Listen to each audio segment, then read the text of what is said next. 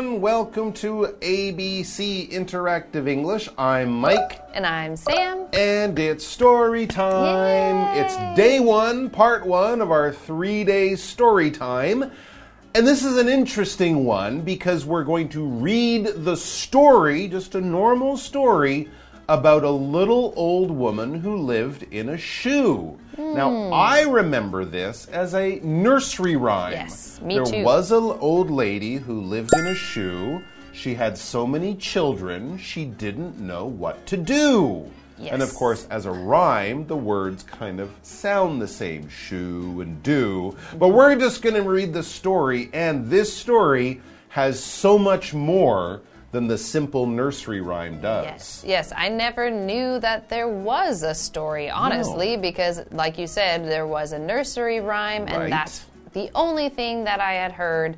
I don't even really remember it, but I remember she lived in a shoe mm-hmm. with a lot of kids. That's exactly That's what I remember. there you go. And we're going to learn more about it, so that will be interesting. But of course, the main thing about a lady and her kids living in a shoe that's right, you read it correctly. The shoe is their home. We're going to still have that in our story. So Yes. there's a lot to read. Let's get to it.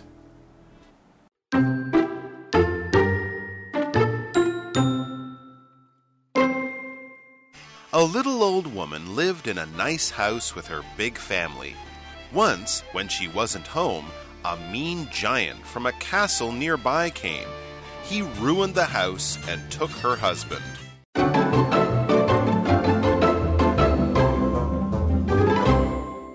Okay, so today we are going to look at part one of our story, hmm. and that title is The Little Old Woman Who Lived in a Shoe. So we're going to find out was it a really big shoe or was it a really little woman? Hmm. Let's see. If we start, we see a little old woman lived in a nice house with her big family.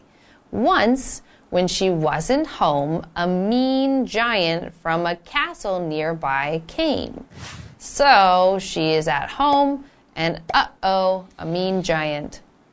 Mm hmm. Well, the problem is she wasn't at home. She had gone to the shops. Oh, she wasn't. She had gone to 7 Eleven. And that's right, a mean giant came by. Now, Yes. most giants in stories like this are not nice, most No. of them are mean. Yes, and so mean is an adjective that means not nice. You might say something that hurts your feelings. They might um, maybe pick on you or do something that uh, hurts you either emotionally or physically. So if they punch you, that's Oh, also you're so mean. Yes. So this giant was very mean. That's right. Cruel, bad, nasty, not kind and gentle and caring, but the other things. Of course, monsters, bad mm-hmm. guys in stories. They're famous for being mean, among them, giants. Now, here we're using giant as a noun, not as an adjective. You could have a giant pizza. Taipei 101 is a giant building. It's really, really big. But when we use it as a noun and talk about a giant, we're kind of talking about a character from a nursery rhyme or a fairy tale or a story. Giants are just really, really big people. People that are much larger than normal people. I guess you could say that NBA players are giants but not really. They're just very tall. Giants in stories are much bigger than that, as big as a tall tree or a big building, and they're mean, they're nasty. Sometimes they have a treasure, and they also often live in castles. Yes. I never could figure out how did the giant get a castle and can he still go inside? He's a giant. Well, maybe it's a giant castle. That could be. That could be. So we had this word castle, which is a noun, and this is a really big Um, maybe you could even call it a house, but usually it's a really big building, and the point of a castle is to be able to protect the people inside. So usually there are walls, there might be towers. A lot of times there's water that goes around the castle to make sure that everybody inside is safe. And usually a king or a queen, they might live in the castle. So you can kind of see that a lot of the castles you might go visit are from way long ago when there were kings and queens more often in many, many places. That's right. Of course, after they had guns and bombs to knock down the walls, castles were not so useful. But you can still see them. There's mm -hmm. cool Japanese castles like in Kumamoto or Osaka. And of course, Europe is filled with old castles yes. that people have not lived in for hundreds and years. But you can still see them. No giants, though. No, no giants. Mm -hmm. But if you did have a castle nearby, you would not want to have a giant nearby, too. That would mean that the castle and the giant are close to you. Nearby is an adjective, it means close, not far. It's not far away or a long distance. A simple way of thinking it no matter where you are in Taiwan, there's probably a convenience store nearby. True. Somewhere true. not too far away. All right, so there's a giant. He lives in a castle, and he's kind of like a neighbor of this old lady and her family. Not a good neighbor. So one day the giant was feeling very angry and mean, and he came along, and we read he ruined the house and took her husband.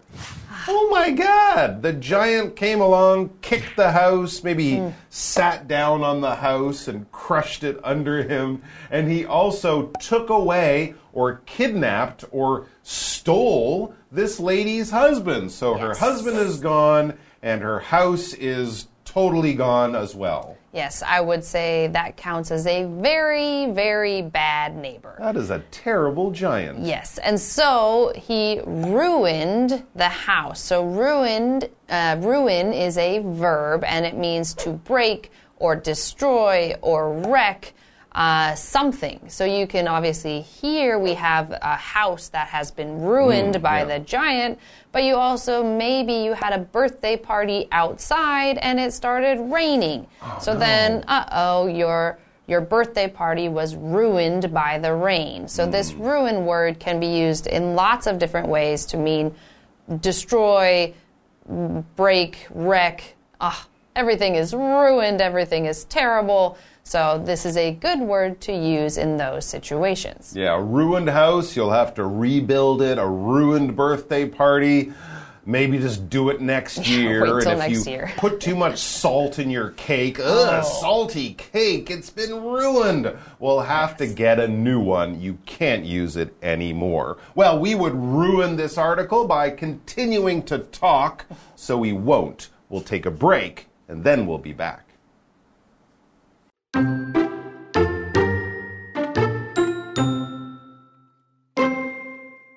When the old woman returned, she couldn't believe her eyes. She also couldn't find her husband anywhere. So she and her many children went in search of him. They didn't find him, but they did find a giant shoe. Everyone cried. After that, the old woman and her family took shelter in the shoe.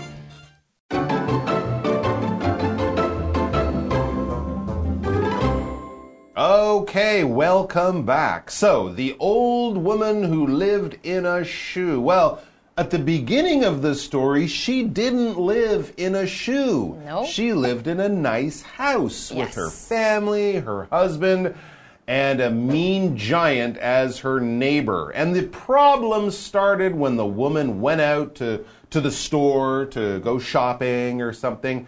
The giant came along, knocked down, ruined her house, and stole, kidnapped, took away her husband. So, in one little trip to the store, the woman's whole life was changed. And we pick up our story at that moment. When the old woman returned, she couldn't believe her eyes. She just went to get some tomatoes. And now she comes home and she doesn't even have a kitchen, a home, or a husband. This is not a way to return to your happy house. Because return is to come back from a journey. When you leave your home in the morning, maybe just to go to school or go to work, at the end of the day, when school's over, when work is done, when you finish the movie, whatever you were doing outside your home, you will come home again, you will go back, you will return. So she came home, she returned to find everything bad. Yes, it'd be hmm. hard to even say she came home since there was no ah, home. Good point. But so we continue reading to see what did she do next. Hmm. So it says she also couldn't find her husband anywhere. Oh so maybe she thought that oh no, the house collapsed, but the oh. husband ran away and would come back. Hmm. That was not what happened. She did not see him anywhere. Hmm. So she and her many children went in search of him. They said, Okay, we need to find our dad. Let's go look. And they all went out on a search to try to find him. Yeah, I guess that's some good news. She has a big family, hmm. many children, so they can all work hard to find their father, find her husband. But as hard as they looked, they had no success. They didn't find him. They didn't find the father, the husband, but they did find a giant shoe. A giant shoe coming off of a giant.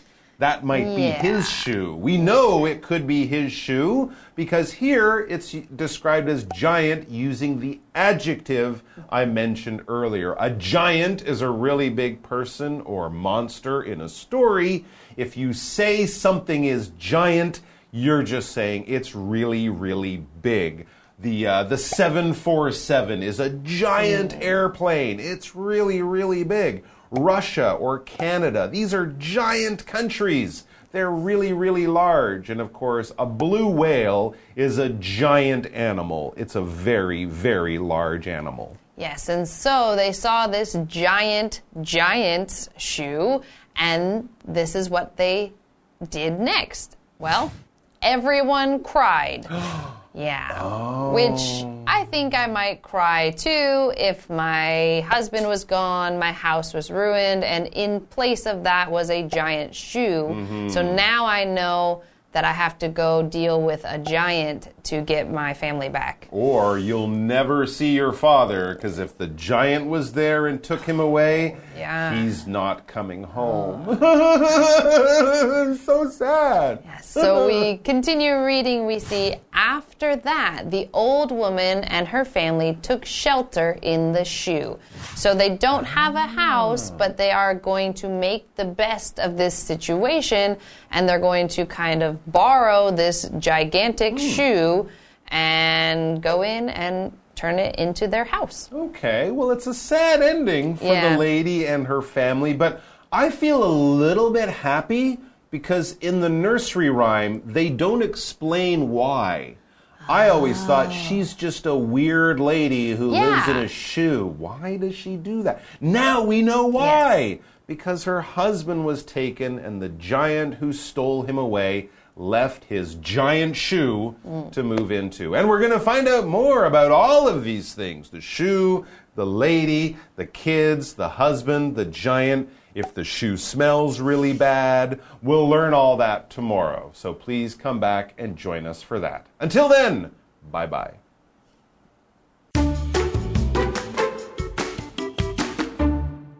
A little old woman lived in a nice house with her big family.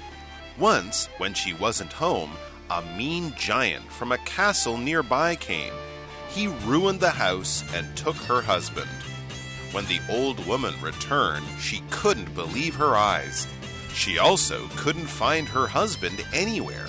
So she and her many children went in search of him. They didn't find him, but they did find a giant shoe. Everyone cried. After that, the old woman and her family took shelter in the shoe.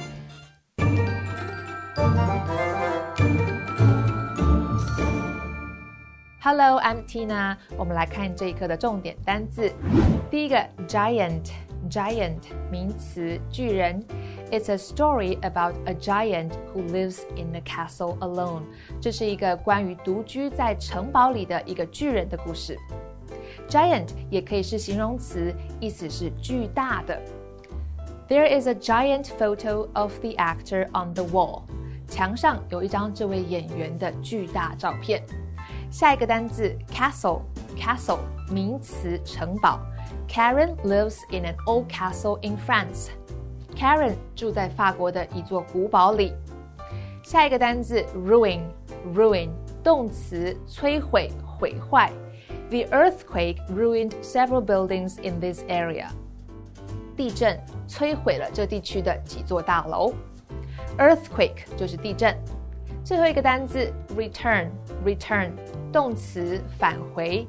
Emma's dog left home two years ago and has never returned. Emma 的狗两年前离家出走，至今没有回来。接着我们来看重点文法。第一个，A can't find B anywhere。A 到处找都找不到 B。副词 anywhere 用于否定句时，表示任何地方。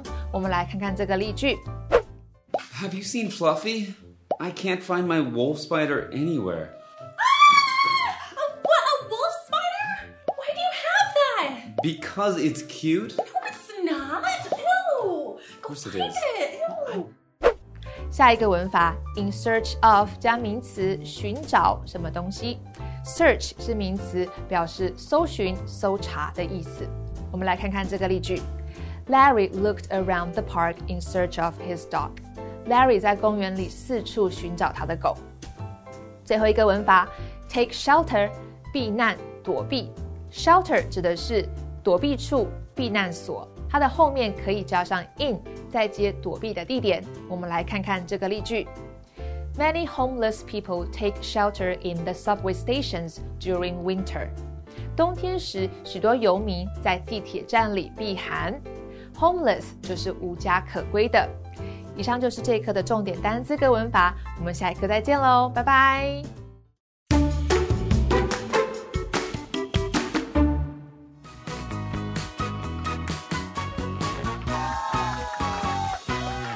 Hi everyone, I'm Carolyn, And I'm Winnie. and today we're playing Guess the Bear, a game where we each have three cards, two sentences on each, and a word or phrase in each sentence has been replaced by the word bear. We each have one minute to guess the bear, and Winnie, you're up first. Okay. So let's put a minute on the um, clock. Okay, your first one is a noun. The story is about a bear and a beanstalk. The bear is the villain in the fairy tale. The boy? Giant? Yes. Oh, okay. Giant. I was like, it's one or the other. Okay. Next one is a verb. The rain bared our plans for a picnic outdoors. The bad news completely bared her good mood. Ruined. Um, yes, ruin. Yeah, ruin is the is the Oh, verb. okay. But yeah, yeah. Okay. Okay, last one is a phrase. It's three words. Where's my phone? I bear bear it bear. She looked all over, but she bear bear the keys bear. Couldn't find it anywhere. Just saw it here. Uh, misplaced it somewhere. You were really close on, on, on, on the first one. Just saw it here. Misplaced it. It disappeared. I don't know. It, it's uh, it's can't find anywhere. You said couldn't. Oh, I, I don't think it counts. Yeah, so I don't know. Where's my phone? I can't find it anywhere. She looked all over, but she can't find the keys anywhere. Ah, that was so close. yeah, but you got giant and you Okay, got yeah, ruined. Yeah, okay. Your turn, Carolyn. Okay. Okay. Now, for timer, yep. Noun, one word. The prince scaled the bear to rescue the princess. Germany is famous for its many beautiful bears. Wall? Close. Oh no, scaffolding? Many beautiful bears. Pass. Yeah. Verb, one word. If you wait here, I'll bear soon with an answer. He bared home after several months away. Return. Yes. Okay. Phrase, two words. The alarm warns people to bear bear during a tornado. When the typhoon hit, we all bared bear. I keep. I want to say evacuate, but that's just one word. Um, can we go back to the first one? I Yes. think it. Is the it, prince scaled the bear to rescue the princess. is it castle? Yes. Okay. Okay. The alarm warns people to bear bear during a tornado. When the typhoon hit, we all bared bear. I want to say get out, but I know that's not it. Something else. Ah! The alarm warns people to take shelter during a tornado. When the typhoon hit, we all took shelter. Take shelter. Okay. It's always the similar ones.